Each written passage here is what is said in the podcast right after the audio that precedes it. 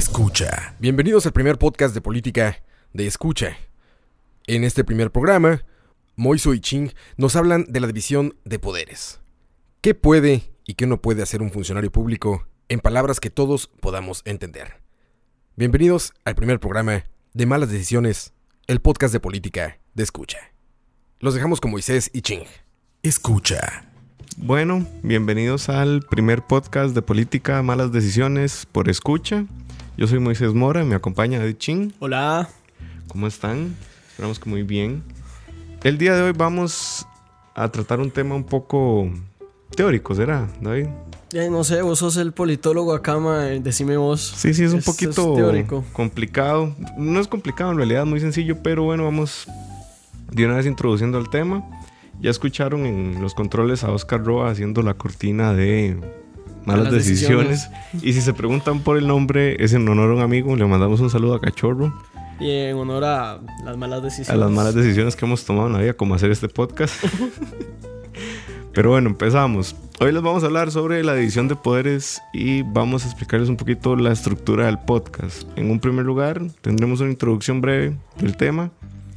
En un segundo lugar, vamos a hablar sobre un, po- un poquito ya aterrizado el tema Costa Rica. Y en tercer lugar, unas pequeñas conclusiones. Quizás un poco para la gente que no, que no, no sabe un poco de dónde salió todo esto. Este, eh, Moisés y yo somos compas desde hace mucho rato. Y este, estábamos manejando la idea de tirar un medio para hablar de política.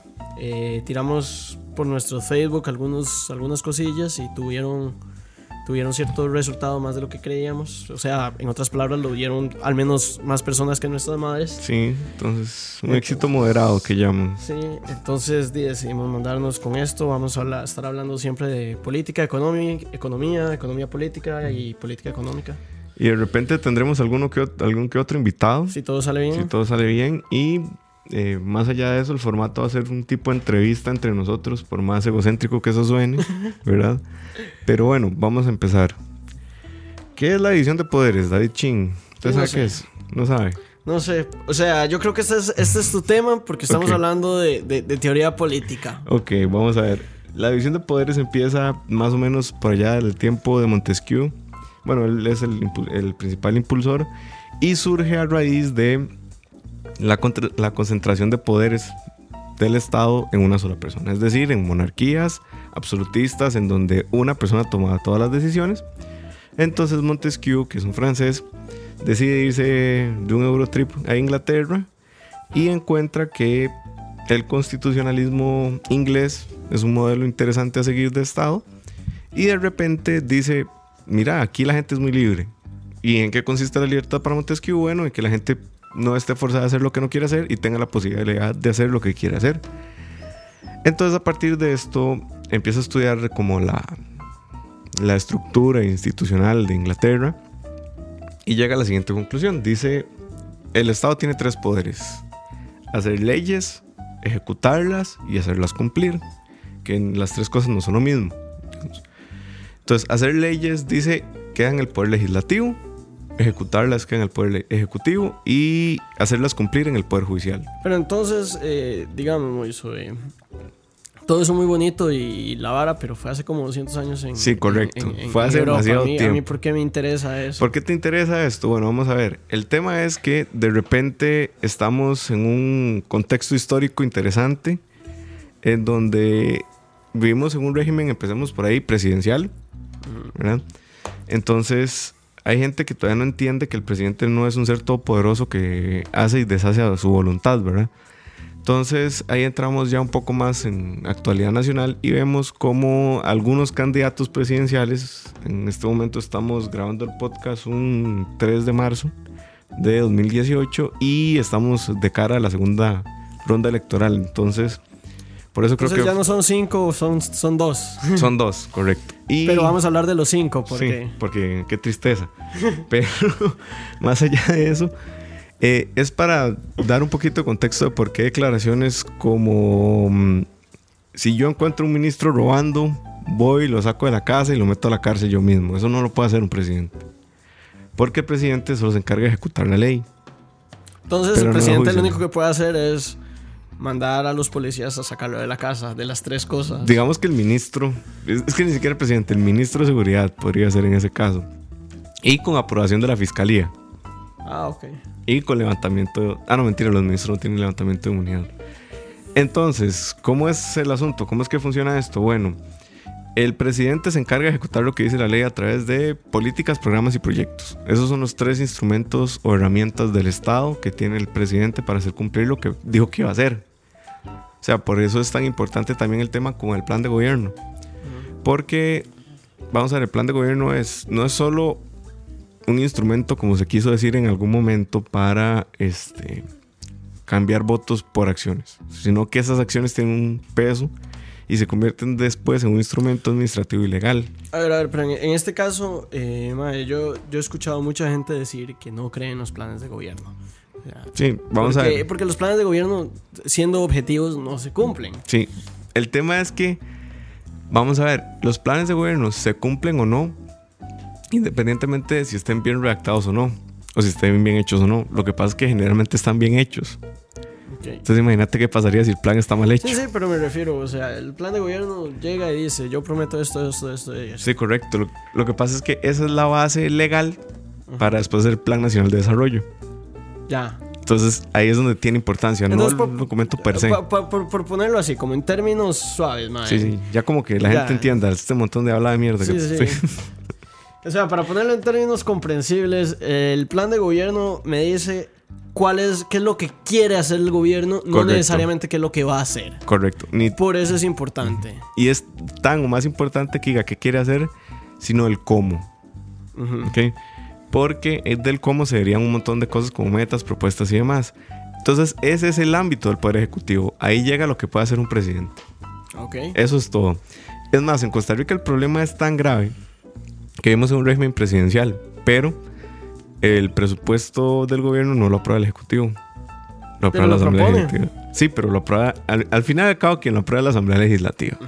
Entonces recuerdo hace tres años, eh, en el segundo presupuesto que propuso la administración Solís Rivera, eh, los diputados recortaron una partida dos veces. Entonces iban a hacer un recorte sobre el recorte. Iban a dejar en cero varias instituciones. Eh, ¿Es bueno o es malo? Bueno, ahí podemos Ahí recurrir a, ya- ya es otro a- tema, a otro eh. tema, ¿verdad? Y ahí también, desde el punto de vista ya más serio, digamos, podemos recurrir a Montesquieu, quien es el impulsor de esto, de la división de poderes. Y él no, nada más, vamos a ver, él no hace una división institucional per se y, y dice esto le corresponde a este y esto a esto. Eso se deriva de lo que él dice. Pero él lo que propone es como un sistema de pesos y contrapesos. Bajo ese esquema, entonces en, en el país la Asamblea Legislativa avala el presupuesto por eso. Porque es un contrapeso, porque si no el Ejecutivo podría aprobar su, Eh, su presupuesto lo que le diera la gana y no es la idea, ¿verdad? O sea, es un toque tener, un toque no, o más bien es tener un freno que diga, bueno, papito, usted se está extralimitando. ¿Qué es lo que han hecho varios candidatos, insisto, al reproducir cosas pero- como pero lo que suena un vimos al principio? creo creo que, que- que no hemos dejado algo claro que tal vez, tal vez, no sé si todo el mundo lo tiene claro. Cuando hablamos del Poder Ejecutivo, estamos hablando presidente y ministro. Correcto. Cuando hablamos del Poder Legislativo, estamos Diputados. hablando diputados, Asamblea Legislativa. Cuando hablamos del Poder Judicial, estamos hablando las Cortes de Justicia. Magistrados, jueces y demás. Vamos a ver. Y ahí entra. Celso ahí está metido. Celso está metido hasta las narices, está en los tres estuvo en los tres poderes. Pero legalmente está legalmente en el está judicial. judicial. Y legalmente estuvo en el ejecutivo. Y legalmente estuvo en la asamblea legislativa, ¿verdad? Pero ese es otro tema. eso lo determinará el no, juez. no, no, no, no determinemos legalidades acá. Sí, toda no- la perso- toda persona. compete, Es un chiste. Toda persona es inocente hasta que se demuestre lo contrario. Don así Celso, que- no nos demande, por favor. Es el primer podcast que hacemos. Vamos a ver, fuera del chiste pasado de tono. El asunto es que la gente le confunde un poco, o le confunde mucho cuando hablamos en Costa Rica de que escogemos el presidente, pero que el, primer poder de la República es la Asamblea Legislativa. ¿Por qué les confunde? Porque si yo estoy escogiendo el presidente, el presidente debería ser la persona con, más poder, ¿verdad? O sea, tiene que ser el mandamás, tiene que ser el, hombre fuerte, etc. Cualquier adjetivo que usted quiera ponerle. Pero pero, pero, y aquí es donde volvemos a la, a la Constitución, la Asamblea Legislativa tiene más funciones que el Poder Ejecutivo y el Judicial, pero además tiene funciones de más peso. Entonces, por ejemplo, ¿quién elige a los magistrados de la sala tercera, la sala primera, la sala segunda y sala cuarta, como llaman los periodistas, la sala constitucional, pues? La Asamblea Legislativa. Entonces ahí tiene un control político importante sobre otro poder de la República. ¿verdad? Eh, ¿Quién aprueba el presupuesto? Bueno, la Asamblea Legislativa. ¿Quién levanta inmunidades? La Asamblea Legislativa. ¿Quién le ejerce control Entonces- político al presidente? La Asamblea Legislativa. Entonces el presidente del Congreso ¿Correcto? tendría más poder eh, para vos que el presidente de la República. No necesariamente. Porque, eh, vamos a ver, en la Asamblea, la Asamblea tiene tanto poder porque no es tan sencillo llegar a un consenso. Es así de sencillo. O sea, el presidente del Congreso no es jefe de nadie. Es jefe de un procedimiento, no es jefe de los demás diputados. Porque cada diputado en el país es soberano. Y aquí hay otra confusión. La gente cree que escoger eh, diputado es escoger al representante de la provincia. Legalmente eso no es cierto. Se escogen por provincias por un tema administrativo, pero los diputados son representantes de la República. Entonces, un diputado por Alajuela no es un diputado por Alajuela. Pero entonces, o sea, bajo esa idea, y ya, ya aquí nos vamos a, a- Tal vez me esté saliendo un poco de, de lo que estamos Ya nos hemos salido del tema desde hace rato, entonces no importa, dale. Eh, entonces, por ejemplo, un, un- un diputado Ajá, eh, llega al poder ajá. eh, por una lista impuesta por un partido político y yo no puedo votar por el diputado de Guanacaste, por ejemplo, pero él me tiene que representar a mí. Aquí no hay como, Correcto. como un conflicto de intereses, digo. Podría haberlo, sí. Lo que pasa es que, vamos a ver, la norma está establecida de esa forma para asegurar una representación de acuerdo a la población de cada, de cada provincia. No recuerdo. Pero eso también, bueno, eso también tiene sus, sus problemas. o Tiene sea, sus fallas enormes, O sea, no, no es lo mismo, no sé, no es lo mismo alguien que esté representando a Sarapiquí que alguien que esté representando a San, San Rafael de, Ala- de- de Heredia. Sí, y son la correcto. misma provincia. o- Sí, correcto. La cosa es que, vamos a ver, tiene sus fallas representativas. Sí, en efecto, las tiene y muchísimas. Porque además, vamos a ver, la provincia central tiene mayor cantidad de diputados. Vamos a ver, vamos a ser la provincia con más diputados. Por un tema de criterio poblacional. O sea, la norma constitutiva establece que hay un- una cantidad de población X para alcanzar tantas diputaciones. Entonces, por ejemplo, hace cuatro años se le quitaron diputados a, mm, si no me equivoco, fue a Heredia y se le dieron a Guanacaste. Independientemente de quién fuera, eso es lo que dice la norma constitucional. Se hace por representación, por, por población, ¿verdad? ¿Y cuáles son las cifras oficiales? ¿Las del INEC? O, ¿cómo- Las cómo? cifras del INEC, correcto. del El INEC. censo de población es lo que hace. que- Entonces, lo que te- digamos, si cambiaría, cambiaría cada 10 años, porque el INEC hace En un teoría. censo poblacional cada 10 años. Las- Sí. O sea, las el, el INEC tiene estimaciones de población, dice cuánta es la población, pero todas son estimaciones hasta, hasta acá, hasta el censo. El censo es como el, El- el- el oficial. Sí, correcto. Entonces cada censo es lo que hace que se mueva la aguja de un lado para otro. Y bueno, y volviendo a cómo todo se, inter, se, se- Se integra. inter- se interconecta, el INEC eh, responde al Ejecutivo. Sí, correcto, pero es un ente autónomo. sí. Vamos a ver, en Costa Rica hay tres niveles de autonomía. El INEC, si no me equivoco, está en el segundo nivel de autonomía porque tiene autonomía administrativa y autonomía de ejecución presupuestaria. Que debe tenerla. que debe tenerla, porque si no se convierte en una herramienta propagandística bien Sí. complicada, ¿verdad? Y vamos a ver, siguiendo con el tema de las legislaturas y demás, eh, hay quienes defienden, yo no estoy tan enterado del tema, no podría asegurar con propiedad, que ya tenemos que pasar de 57 a, si no me equivoco, son como 85 diputados, una cosa así. Eh, puede sonar como el asunto más, vamos a ver, más populista y demagogo, pero según la norma constitu- constitucional debería ser así. Pero yo no he como no he profundizado en el tema. Y entonces, al no Tampoco profundizar- sos abogado, Sí, no soy abogado, soy politólogo, ¿verdad? Y entonces, yo sí creo que deberíamos aumentar la cantidad de diputados, pero eso lo dejamos para el segundo bloque porque venimos con canción, sí, con canciones, así como en la radio, así como lo Sí. escucha, porque si no se va a hacer muy aburrido escucharnos a Ching y a mí. Sí, ya, ya no es muy entretenido. Sí, sí, nuestras melodiosas voces. Entonces vamos a canción y volvemos. Escucha.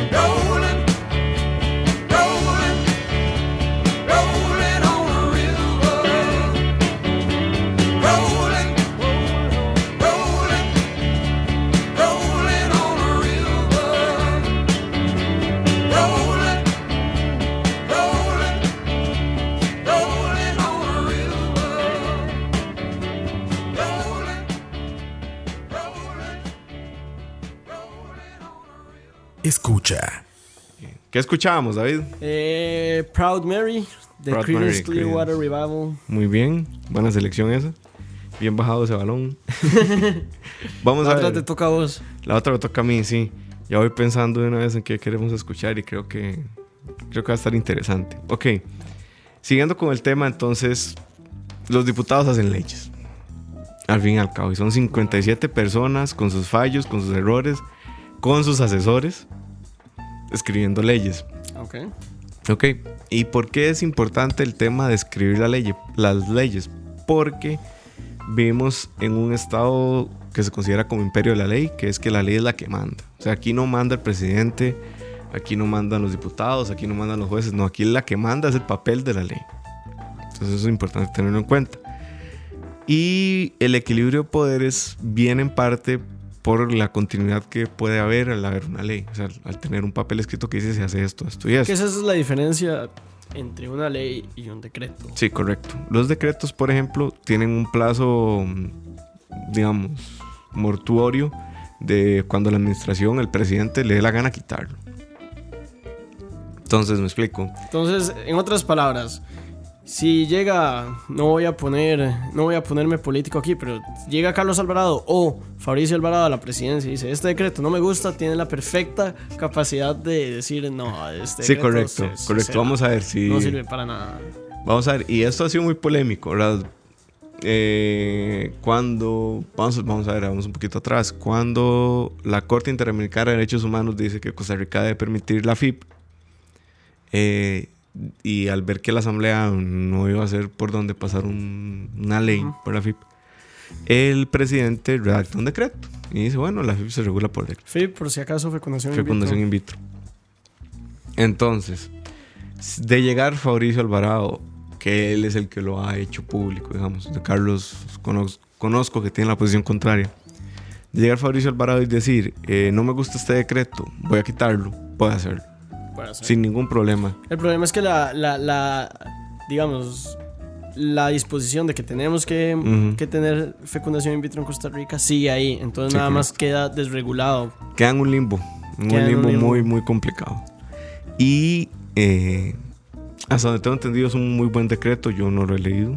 No, no, digamos, no es un tema, no que no me interese, sino que- del cual no conozco, entonces como que lo dejé a los expertos en la materia. Pero vamos a ver, ¿por qué dividimos el poder? Esa es una pregunta interesante. La gente dice, bueno, pero es que ¿para qué tenemos una asamblea si son un montón de incompetentes? ¿Para qué tenemos jueces si dejan salir a los, a los, a los criminales? ¿Y para qué tenemos un presidente que no hace mierda? Ok, tenemos una división de poderes porque se parte del hecho de que el poder corrompe, básicamente. Entonces, que una persona pueda hacer la ley, que la pueda ejecutar y que además te pueda juzgar es muy peligroso. Muy, muy peligroso. Y no pregúntele a Corea del Norte. No, ellos me van a decir que el supremo líder es lo mejor que les ha Es pasado. Kaiosama. Vamos a ver, fuera de eso. El hecho es que pongamos un ejemplo muy básico. Eh, digamos que vos sos el presidente de la república con poderes plenipotenciarios y no hay división de poderes acá. Y yo te caigo mal. Entonces, independientemente de si yo haga- haya hecho algo correcto o no, eh, vos tendrías la capacidad de encerrarme en la cárcel de por vida. Porque no hay algo que te... O sea, no hay otra persona que te pueda decir, no, mira, estás actuando mal. Estás yendo en contra de la ley, porque en primer lugar no habría ley, la ley serías vos. Oh, bueno, y más allá de eso, digamos, si yo quiero recolectar impuestos para comprarme un carro, Podrías hacerlo. podría hacerlo. Sí, sin ningún problema. Entonces, eh, los límites se establecen por esas razones. O sea, teniendo en cuenta que si vos tenés el poder absoluto, estás corrompido de alguna forma, absolutamente, y el control es necesario porque de alguna forma, independientemente de sus fallas, la división de poderes asegura una estabilidad. Eh, ¿Por qué asegura una estabilidad? Bueno, digamos que vos fuiste un rey benevolente y bajo tu gobierno, bueno, tuvimos un crecimiento económico interesante, tuvimos una redistribución de la riqueza, bla, bla, bla, bla. todo eso que vos querés. Pero ¿qué pasa cuando vos te morís? Lo que Eh, pasó en Yugoslavia. Exacto. o viene tu hijo, Kim Jong-un, Sí. Junior, Chin. Eh, di, pues estaríamos en un serio problema, ¿verdad? Entonces, para eso existen las instituciones, para evitar de alguna forma la acumulación de poder, pero más importante, asegurar una estabilidad. Por eso es que a las empresas dentro de, y esto vos lo sabes más que yo, dentro de las formas o dentro de los parámetros que tienen para invertir, uno es la estabilidad legal. Sí. Eso es un check gigante. Entonces, por ejemplo, cuando la gente habla de que Costa Rica es muy caro para producir y demás, y que hay muchas cargas sociales, yo no digo que no, que no lo sé. Pero hay algo que pesa más que cualquier otro, digamos, otro factor de costo de producción, que es la estabilidad que puede tener una empresa de asegurar que su inversión va a estar resguardada por un marco legal. Bueno, pero en ese sentido, digamos, desde el sentido de vista económico, Mm. también la dictadura no es tan mala. O sea, siendo...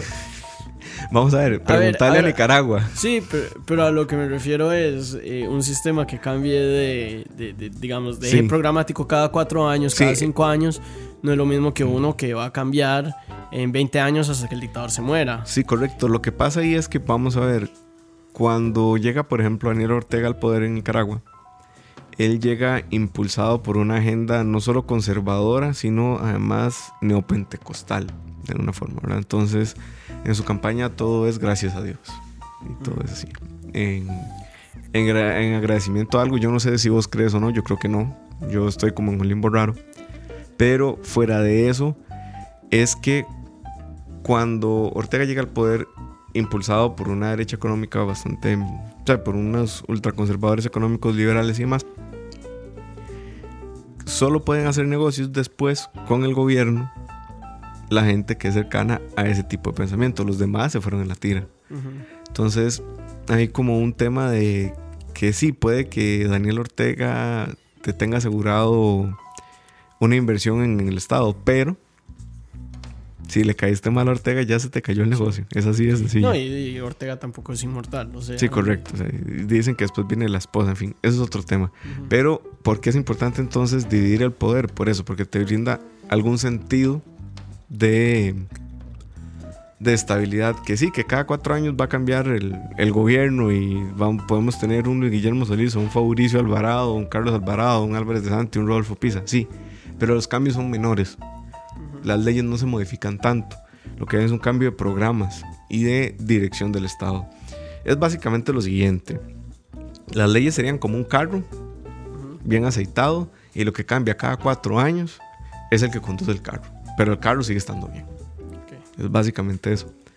Entonces, por ahí va lo necesario de tener como el, el tema del control y la división de poderes. Tal vez el tema es, es un poco muy, muy denso y muy teórico. Pero vamos a ver, tratando de bajarlo lo más posible, es necesario para evitar abusos del poder. Es necesario para que usted tenga la libertad de ir a la, a la educación que quiera. Es necesario para que usted pueda escoger este, el teléfono que quiera comprarse, los libros que quiera leer, la ropa que le gusta usar. Porque eh, generalmente vemos el fenómeno económico como aislado de todos los demás fenómenos, ¿verdad? Y para que haya un fenómeno económico tenemos que tener primero un fenómeno institucional, un fenómeno político, un fenómeno social que le dé bases a ese fenómeno económico. Entonces no es solo la libertad económica per se. Costa Rica hace rato apostó a la, a la libera- liberalización económica y eso parte de un esquema institucional sólido que dijo, bueno, estamos preparados de alguna forma para esto, ¿verdad? Eh, no sé, ejemplos claros, el monopolio de las telecomunicaciones, ejemplos claros, el monopolio de la banca que se rompió en el 90, eh, el monopolio de la educación que nunca fue tal en realidad en el país. Entonces por ahí va Bueno, también... monopolios que se abren, pero ya no se van a cerrar. O sea, ya Correcto. ningún presidente, salvo que llegue con un poder absurdo, casi dictatorial, va a lograr romper eso. Correcto. Y yo, digamos, yo era uno de los que estuve en algún momento en contra de la apertura de telecomunicaciones. No puedo decir que todo ha sido color de rosas, pero sí creo que ha traído más beneficios que, que problemas, ¿verdad? Bueno, al menos eso desde mi perspectiva como usuario. No sé, Alice, cómo le estará yendo, ¿verdad? Pero eh, fuera de eso, tener esa opción se debe, se debe en parte a ese marco institucional sólido, a esa división de poderes tal porque de lo contrario podría pasar como pasó y aquí odio cuando nos comparan con Venezuela, pero es el ejemplo más claro que tengo, como cuando llegó Hugo Chávez al poder, la nacionalización del petróleo, este, eh, la nacionalización de las telecomunicaciones, la fijación y regulación de precios, son parte de una política. Pero él no, puede, él no pudo haber hecho si no hubiera tenido la mayoría en el Congreso que tuvo. Y el poder Y el militar, poder militar, además. que en Costa Rica no tenemos. Por, gra- gracias a don Pepe. Independientemente de sus razones, gracias a don Pepe, porque no tenemos ejército. Pero el asunto es que entre más poder pueda acumular una persona, más decisiones disparatadas pueden darse, porque estamos sujetos a pasiones y demás. Igual lo vemos cada día con los diputados. eh, Jorge Arguedas tirando un vaso de agua por Qué el crack. tema del plan, plan, de los el plan fiscal. Pero vamos a ver, eso es lo que se, lo que se busca inhibir de alguna forma. Por eso, por ejemplo, existe en Costa Rica la creencia, y hay dos creencias que están muy arraigadas y que la gente no sabe que viene de la división de poderes. La primera es la alternancia en el poder. A la gente en el país le ha dado pavor siempre que hayan tres gobiernos seguidos de un, de un partido político. Sí, nunca se ha dado en Nunca la se ha historia. dado. Y la segunda es quebrar el voto. Ujú. La gente en el país tiene esta percepción extraña, que no es tan extraña, de hecho está muy bien fundamentada, en que un gobierno con muchos diputados puede hacer lo que le dé la gana.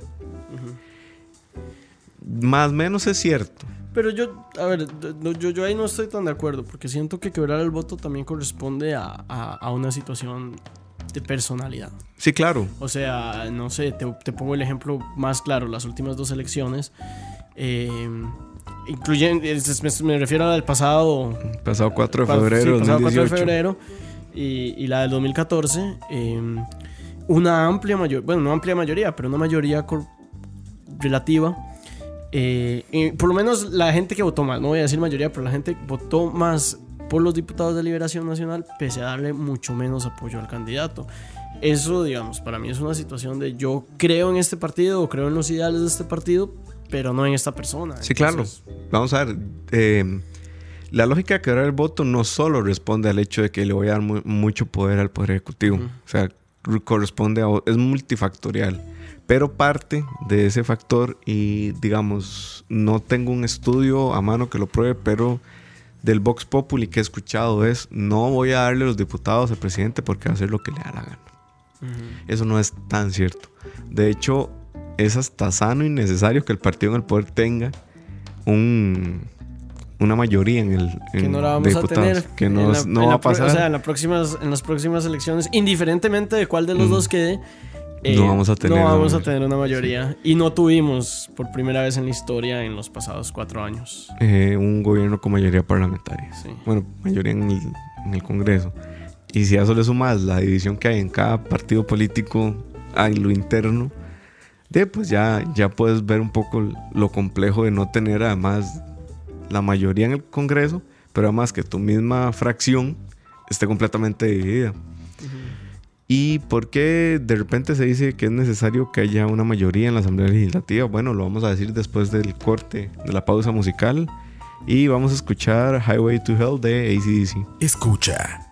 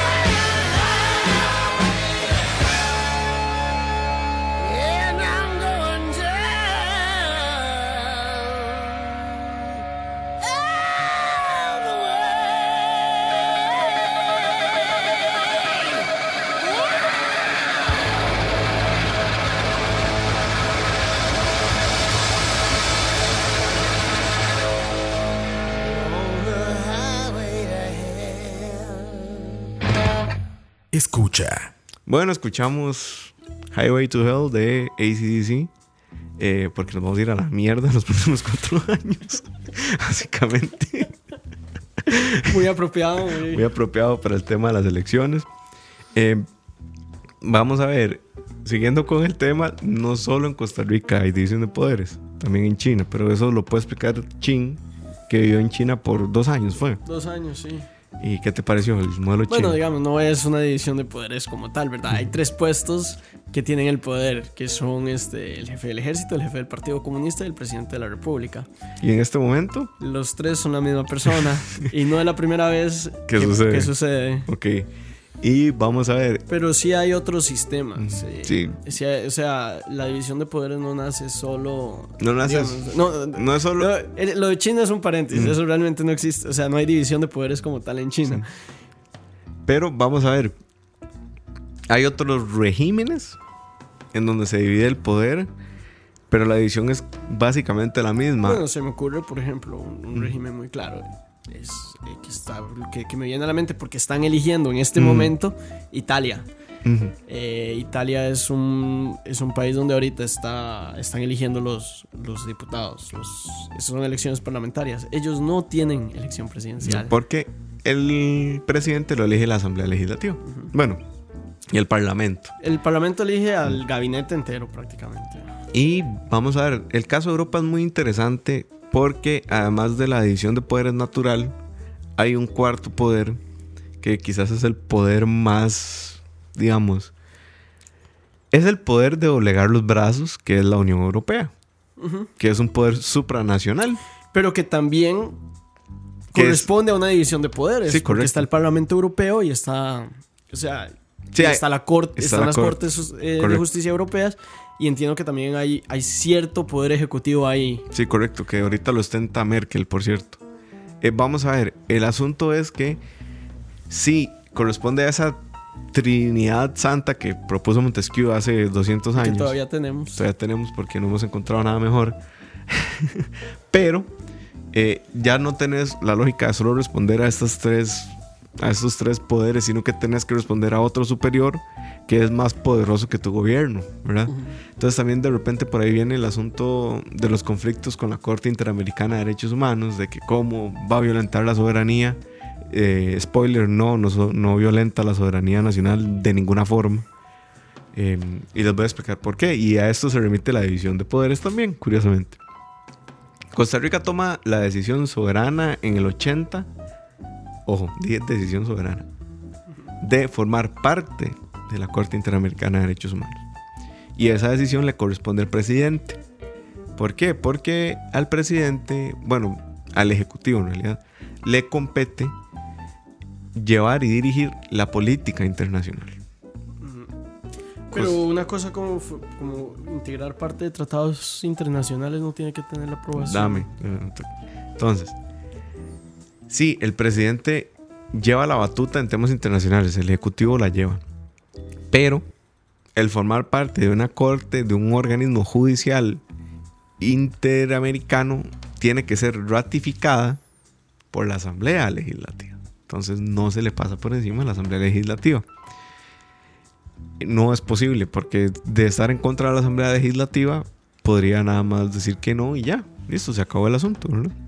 Entonces, no hay una violenta, o sea, no hay un principio violentando la soberanía porque la decisión fue soberana y fue sometida a, do- a los dos poderes de la República que le correspondía. Y además se puede someter a un recurso de inconstitucionalidad. Correcto, si fuera el caso. Pero además, y aquí volvemos a nuestra Biblia de nuestro Dios Todopoderoso, la, La sala, cuarta, haciéndole honor a nuestro, A nuestro amigo, amigo Fito. Fito.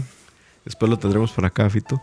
Em, la constitución dice que en su decisión soberana los constituyentes vieron, tuvieron la visión de decir Costa Rica tiene que apostar al derecho internacional como una herramienta para el, el progreso humano y demás. Entonces dice que los tratados internacionales tienen rango de ley.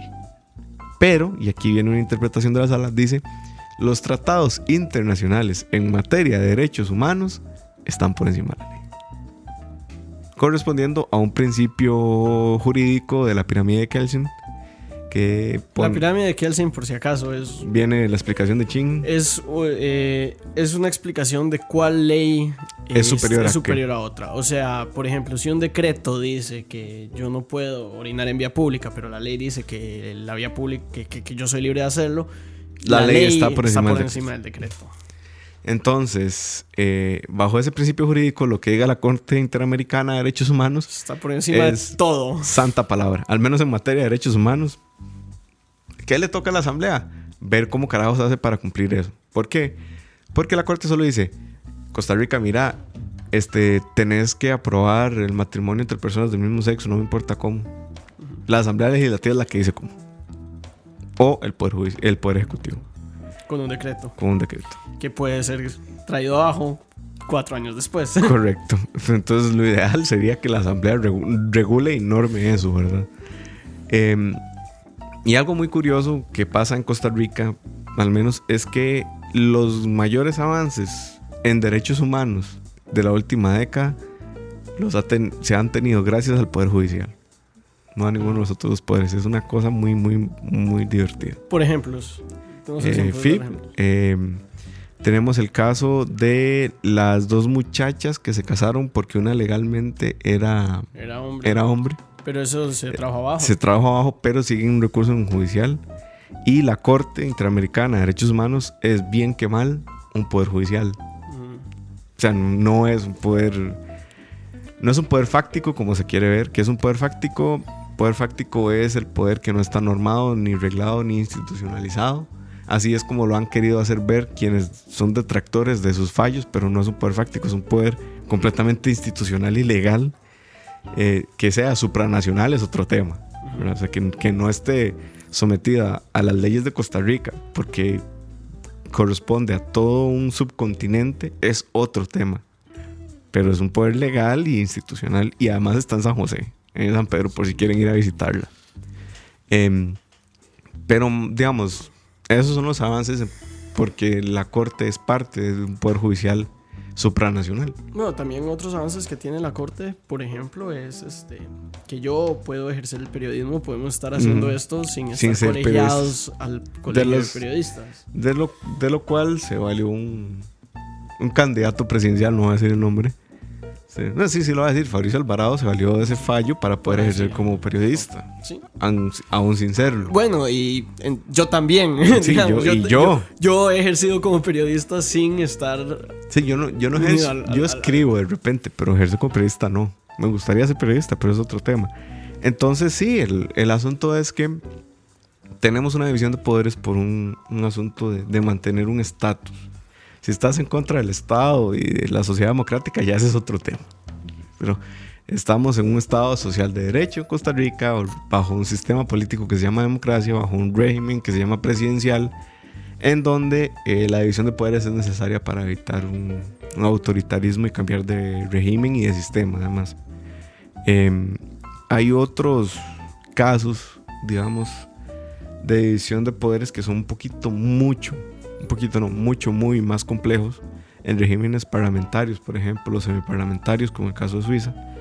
Y Suiza también tiene... Pues Suiza, Suiza es una vara rara. Es general, demasiado raro. demasiado extraño. Suiza no tiene un presidente, tiene una posición que ejerce de presidente. Mm, Eh, el, el- el- el presidente son siete personas. mm. es- Y además una democracia directa. Es una democracia directa. Casi todas las decisiones se toman por referéndum. Es- es- es- Es muy complicado, pero funciona en un país pequeño, como ellos. Funciona en Suiza. Exacto. Como muchas cosas. Como Sí. la neutralidad absoluta en medio de Europa funciona en Suiza. Sí, proteger fondos capitales de dudosa procedencia también funciona muy bien en Suiza. No, no, Proteger al Papa. Sí, sí, exacto. Y eh, hago esta aclaración porque, vamos a ver, si llamáramos a Costa Rica por su nombre político sería un sistema democrático representativo con un régimen presidencial. ¿Y eso cómo se come? ¿Cómo se come? Sistema democrático quiere decir que vos y yo podemos votar independientemente de nuestra etnia, independientemente de nuestro sexo. Podemos, ele- podemos elegir quién nos va a representar. Esa es la democracia. Eso que acabo de decir es una trampa. Porque la democracia es que puedan elegir, pero no se dice cómo. Y no se dice quiénes. Ujú. Pero en Costa Rica, democracia, bajamos un escalón, es democracia representativa a través de voto secreto universal. Y directo en caso del al caso del presidente. presidente. Y además, después de eso, sigue el tema del régimen presidencial, que es donde el presidente tiene una mayor autonomía y se elige por voluntad directa. Y es la figura más Es la figura importante. más importante, aunque como ya vimos, no es la que tiene más poder. No, pero es la que se, es la que, sí es la que se arroja la representatividad del- De la nación. la nación. Mm. Que eso no pasa en el régimen, En el por ejemplo, Parlamentario. alemán o italiano, Mm. donde el representante es el primer ministro, que en realidad es Elegido por Sí. la Asamblea Legislativa. es el equivalente aquí al presidente de la Asamblea Legislativa. Sí, más o menos. Más o menos. Más o menos. Vamos a ver, en el régimen parlamentario hay, dos, hay una diferencia abismal que es que se llama el gobierno de consenso. ¿Por qué? Porque imagínense que ustedes pudieran no elegir al presidente de forma directa, sino a los diputados de forma directa. Y esos diputados, a su vez, de ahí va a salir un presidente. Entonces, eso en la buena y la sana teoría, lo que hace es que la gente se interese más por la cosa pública, cosa que no es necesariamente cierta. Ya vemos que no es necesariamente cierto que el país ha avanzado 20 años en temas de, de derechos humanos y demás, ¿verdad? O sea, puede que eso no sea cierto, pero lo ideal en el régimen parlamentario es eso. Y entonces uno tiene como un, un ideal de que el gobierno que escogí para la Asamblea Legislativa va a llegar a un consenso que represente a todos los sectores de la Asamblea Legislativa que se están disputando y este, van a escoger el- al gobierno que mejor le parezca. Lo que pasa es que, y aquí viene la diferencia fundamental, otra, es que el Parlamento, en el régimen parlamentario, puede destituir al primer ministro. O sea, es como que aquí la Asamblea Legislativa llamara a Luis Guillermo Solís Rivera en este momento le dijeran su gobierno no nos gustó, va jalando, con todo su equipo. Así. Pero el equipo, pero en, pero en ese caso, por ejemplo, si fuera así, Luis Guillermo Solís hubiera, hubiera salido del Congreso Correcto. y vuelve al Congreso. Correcto, vuelve a ser diputado. Y, al- y el que, y el que sale O sea, es como, vamos a ver. va a salir del Congreso. Exacto, entonces sería. Sería como cambiar. No sé, como. Cambiar la chancha por el. Por el. Por la cuerda, decía mi tata.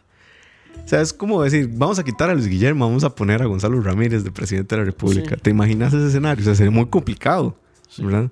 O que el presidente de la República pero, fuera. pero más complicado todavía porque no solo se elige el presidente, Mm, se elige el gabinete. gabinete. Entonces es como vamos a poner a Gonzalo Ramírez de presidente, pero a Ligia Fallas de vicepresidenta, por ejemplo. Sí, un O sea, absurdo. tío. Entonces, imagínense- pueden hacer eso, Sí. se, se puede dar. Imagínense ese, ese panorama tan bonito que además Luis Guillermo no hubiera sido presidente. Hubiera tenido que ser primero diputado para ser presidente. Pero eso abre el abanico a opciones diputables un poco complicadas, ¿verdad? Por si acaso no, no estamos haciendo ningún, no queremos hacer ninguna valoración de un sistema sobre otro. No, no. Nada más, Nada más nos estamos mofando de la gente.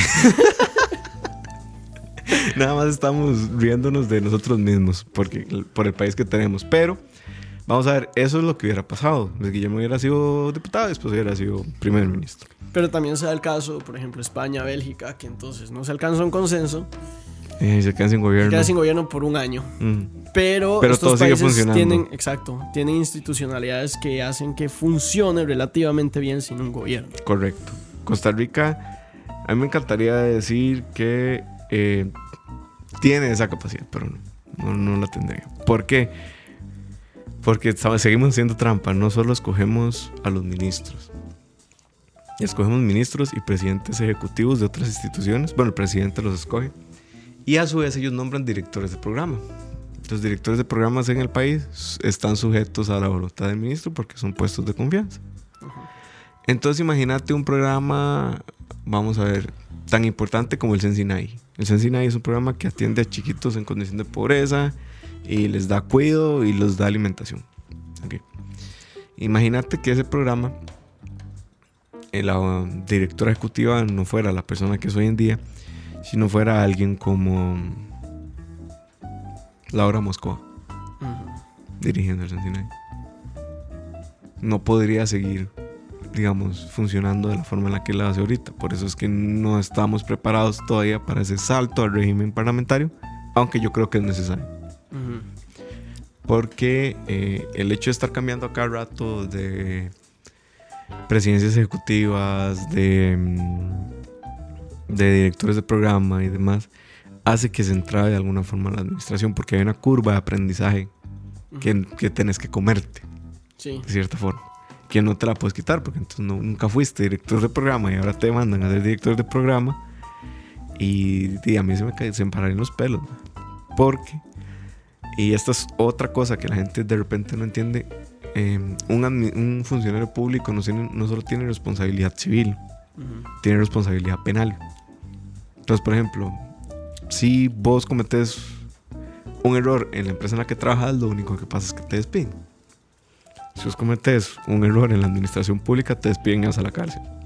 Esa es una diferencia importante. Entonces, imagínense esa presión sobre un director de programa primerizo. Entonces, ¿cuánto atrasa eso la ejecución del programa, la revisión de cuentas y más? O sea, es un, es un asunto complicado que viene, curiosamente, de la división de poderes. Entonces, para que lo tengamos ahí como fresco. Eh, y ya para terminar, digamos, los últimos apuntes, no sé si quedó completamente claro. Espero que sí, porque es una discusión muy teórica, es muy, muy complicada y traté de bajarla lo más posible a la realidad. Traté, no sé si lo logré. Espero que sí, porque es un tema interesante y apasionante, pero sí. Y muy relevante ahorita, Sí, siento ahorita. yo. Sí, es relevante en el tanto el desconocer por qué hay división de poderes y qué significa hace que tengamos declaraciones de un ex candidato presidencial como Juan Diego Castro que dijo yo al ministro que agarre robando voy a la casa, lo saco y lo meto a la cárcel. Ahí rompió la división de poderes en horizontal, vertical y diagonalmente. O sea, En se la- una oración. se Él la- tiene ese talento. Exacto. En una oración logra hacerlo todo. Sí, sí, se la pasó por el NIES. y eso que él es abogado, ¿verdad? Debería conocer el tema. O sea, el asunto es que ahí está haciendo la ley, ejecutando la ley y judicializando la ley. Es decir, hizo la ley de usted está robando, ejecutó la ley de ir a sacar al que estaba robando y emitió un juicio y dijo va para la cárcel porque usted estaba robando. O sea, a eso se resume el hecho de la, importancia de la división de poderes en el país. Y tenemos otro candidato por ahí que tampoco conoce muy bien de la división de poderes, ¿verdad? Entonces, para tenerlo, para tenerlo en, en cuenta. Y espero que haya quedado claro. Nos despedimos con una canción otra vez. Sí. Vamos a escuchar, no sé, lo que el DJ ponga. No, no, lo que el DJ ponga. Dejemos a Roa elegir. Dejemos a Roa elegir la última canción que vamos a poner. Y esperamos vernos próximamente en otro programa de Malas Decisiones. Este fue el programa número uno, Malas Decisiones. El siguiente programa todavía no tenemos tema porque estamos en pilotos, No. pero creo que va a ser un tema económico Sí, para ir alternando. para ir alternando. Muchas gracias y se ven. Escucha.